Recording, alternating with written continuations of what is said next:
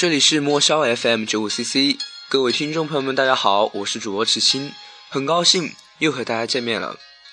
今天给大家带来的主题是站在十几岁的尾巴上。站在十几岁的尾巴上，我轻轻的叹息，这一声叹息，连我也读不懂，包含了多少种情绪。或许是在感叹时间的流速，或许是因为还有太多的目标没有实现，或许。或许是因为那太多的或许，我想这应该是一种对前路的迷茫，对未知事物所期待的一种兴奋感吧。张爱玲站在十几岁的尾巴上，写下了这样一段文字：生命是一袭华美的袍，爬满了虱子。顾城说：“人生很短，人世很长，我在中间，应该休息。”突然觉得，我也应该写下些什么。于是我说：“我要用别人没有用过的方式，站在别人想不到的高度。”就是这样看起来有些张狂的一句话，让我突然庆幸的发现，我的血性还没有被丢掉。以前总感觉自己太过安静，好像不论什么事情都可以让我波澜不惊的样子。因为总感觉有些事情不值得让我上心，让我费神。就是这么卑微的自尊感。让我把自己包裹了十九年，但现在越发觉得那不过是对自己脆弱的一种掩饰和包装罢了。正应了那句话：你越是展现出来，想让别人知道的，就是你越需要拥有的。我是一个喜欢看电影的人，却又很少看电影，因为我身边无时无刻不在上演着各种大片。有时候我会害怕。我会不把电影当电影，不把人生当人生。那时花开里面有这样一句话：看电影的人被自己看了，像一场悠久的等待，结果是时间未曾流逝；而成长的结果是忘记了提问的回答，然后是回忆比幻想还要不真实。生活是无法被记录的。这句话带给了我很大的触动，让我回味无穷。却无法说出个一二三四，我想，这或许就是所谓的“只能意会，不能言传”吧。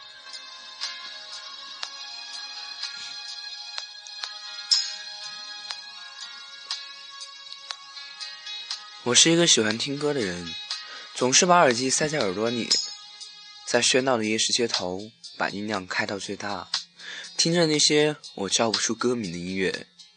耳朵里塞满了金属和情歌，渐渐的，我已经分不清耳边的旋律到底是什么曲调了。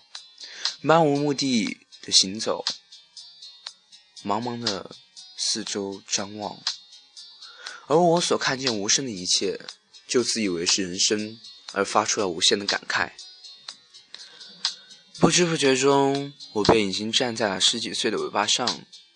在我十九年的人生即将翻开新的篇章前，我要留下一笔这样的印记。